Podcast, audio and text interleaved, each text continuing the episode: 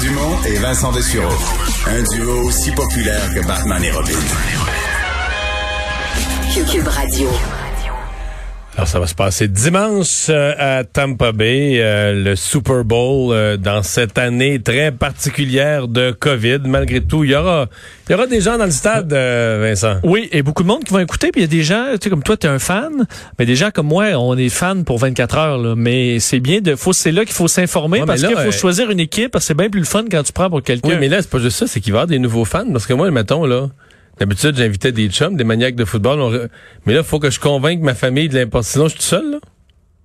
Ah, je comprends, tes proches directs qui font là, sinon, t'es tout euh, seul. On va faire un petit peu de cuisine, puis un petit party, puis tout le monde va faire semblant d'aimer le football. Il faut que tu leur vantes les mérites de ah, tel joueur, les mérites. Euh, oui, rajoute ça. Mais c'est vrai, il faut s'informer maintenant. Andy Mailly-Pressoir euh, de TVA Sport est sur place, le chanceux à Tampa. Salut, Andy. Comment ça va, les gars? Ça va très, très bien. Euh, écoute, euh, ben d'abord, euh, la, grosse affaire, c'est quand même sur toutes les années, les, les 54 années de Super Bowl, c'était jamais arrivé que l'équipe, peut-être la ville qui, qui est l'autre du Super Bowl, son équipe se rende au Super Bowl et donc une équipe joue dans son stade.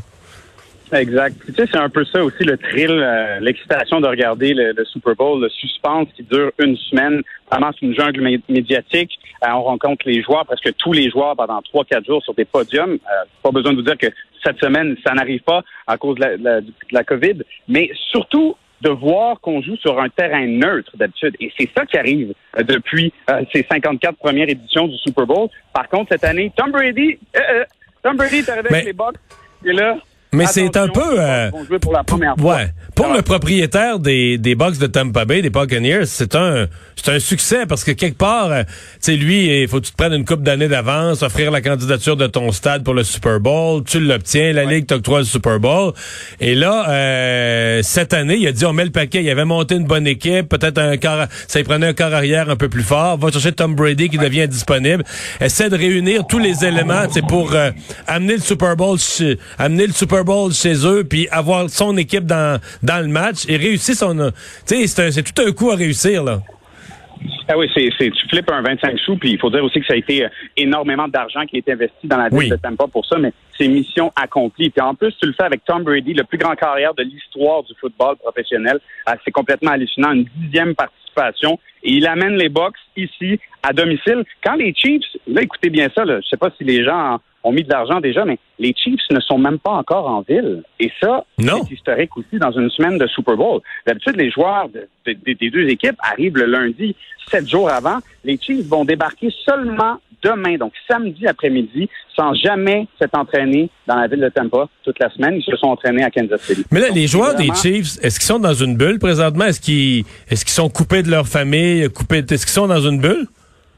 Oui, c'est ça. Du côté de Kansas City, on est vraiment chacun, euh, ben, en fait, toute l'équipe est dans une bulle, une bulle de quarantaine. On va débarquer ici et on ne rencontrera pas les médias. Et samedi, d'habitude, le jour, jour de l'avant-veille, c'est ça, en fait, de la veille du Super Bowl, c'est le jour de congé. On va peut-être euh, aller visiter le, stade, de terrain, mais on n'aura même pas eu la chance de s'entraîner. Euh, donc, sur le terrain, sur le, dans le stade.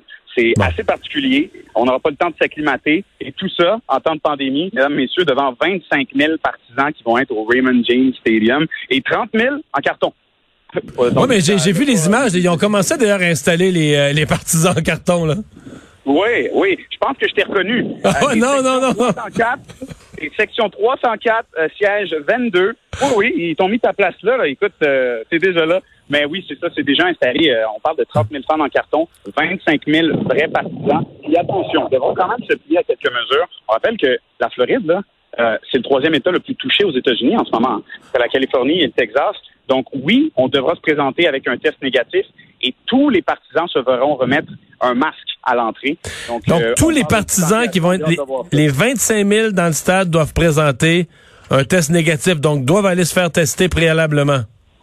Oui, c'est ce que je, c'est ce qu'on m'a confirmé du côté de la NFL. Et, et, parmi, parmi ces 25 000 là, euh, faut dire qu'il y a aussi euh, 7 500 travailleurs essentiels euh, de la santé qui ont eu des billets gratuits. Euh, donc, une belle mention de la, NFL pour ces gens qui se sont démenés pendant près d'un an dans la dernière année.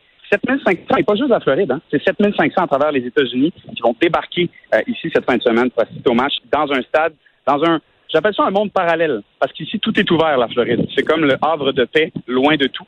Une bulle, vraiment, là. Tout est ouvert, mais avec des, avec des mesures partout. Euh, c'est une de mes questions, parce que comme tu as la chance d'avoir déjà vécu la, la semaine de fou, le carnaval de, de, du Super Bowl, c'est pas seulement le match, toute la semaine, il y a des événements à partir du lundi.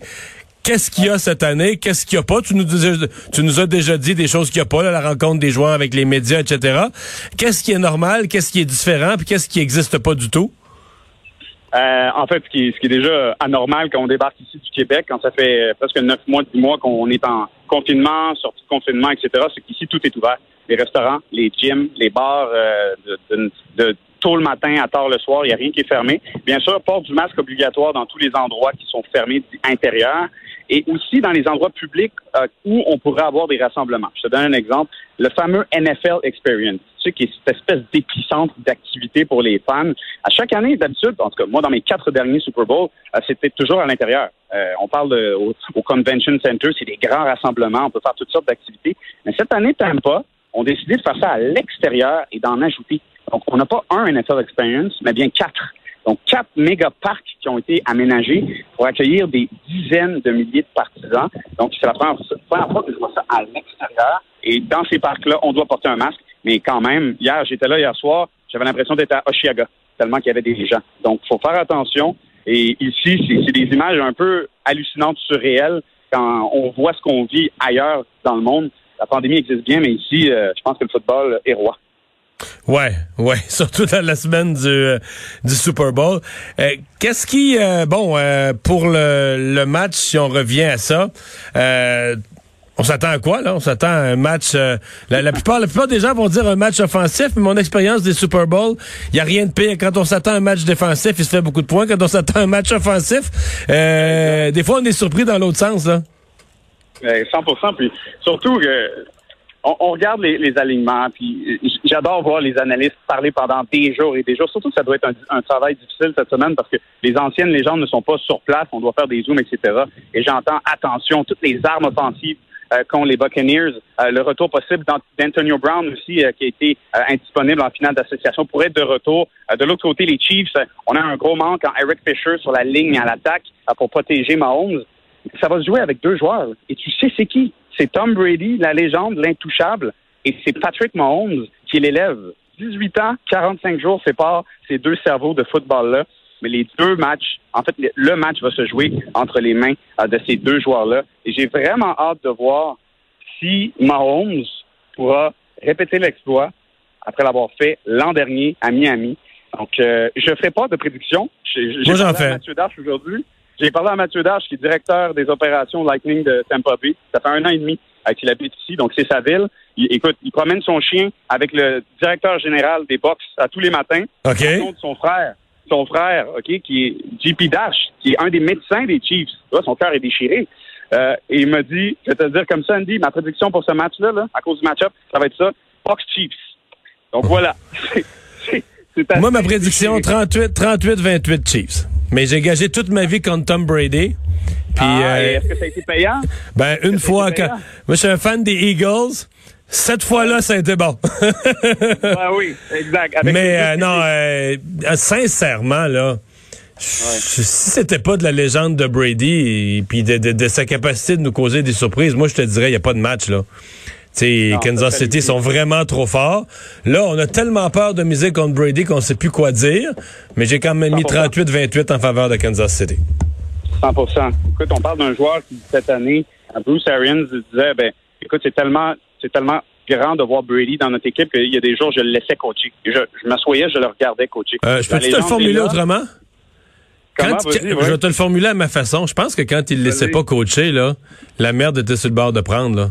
À un ah, certain point, il y a eu de la tension au début. Mais je pense que Bruce Arian, quand même un vieux de la vieille, s'est rendu compte que je laisse coacher, je laisse coacher Brady, on gagne, puis il euh, n'y a pas de trouble dans le vestiaire, tout le monde a l'air de bonne humeur. Fait que je l'ai essayé une fois, ça a marché, une deuxième fois, une troisième fois, puis c'est devenu la norme là.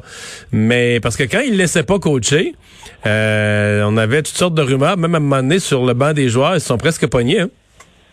Écoute, le début de saison n'a pas été exceptionnel. Non, non, non. Placé rapidement. Il y a eu quelques matchs aussi où Brady a eu l'air vraiment de, pas d'un zéro, mais vraiment d'un débutant. Et pourtant, ça s'est replacé jusqu'à aujourd'hui, ah, jusqu'à dimanche, euh, en présentation, en, participation au Super Bowl. Mais sérieusement, mais tu sais, c'est quoi la, la, thèse de Brady sur les mauvais matchs? C'est que le plan de le plan de match n'était pas désigné pour lui. Il ne connaissait pas des. Trompe-toi pas, Tom Brady ne connaissait pas de mauvais matchs. On ne le ah laissait pas, on ne le laissait pas prendre décision et on lui imposait un plan de match qui n'était pas désigné pour lui. C'est comme Zlatan. C'est comme Zlatan. C'est comme Zlatan Ibrahimovic. Il n'y a rien de plus puissant que, Zlatan. C'est Chuck Norris. Voilà. Tom Brady contre Mahomes. Eh ben, ben, écoute, on te souhaite euh, une excellente euh, fin de semaine. On se souhaite à tous un bon match. Euh, T'es bien gentil de nous avoir parlé. Merci beaucoup, Andy. Merci à vous, le bon match. Andy Mailly-Pressoir, journaliste à TVA Sport, qui est sur place à Tampa Bay.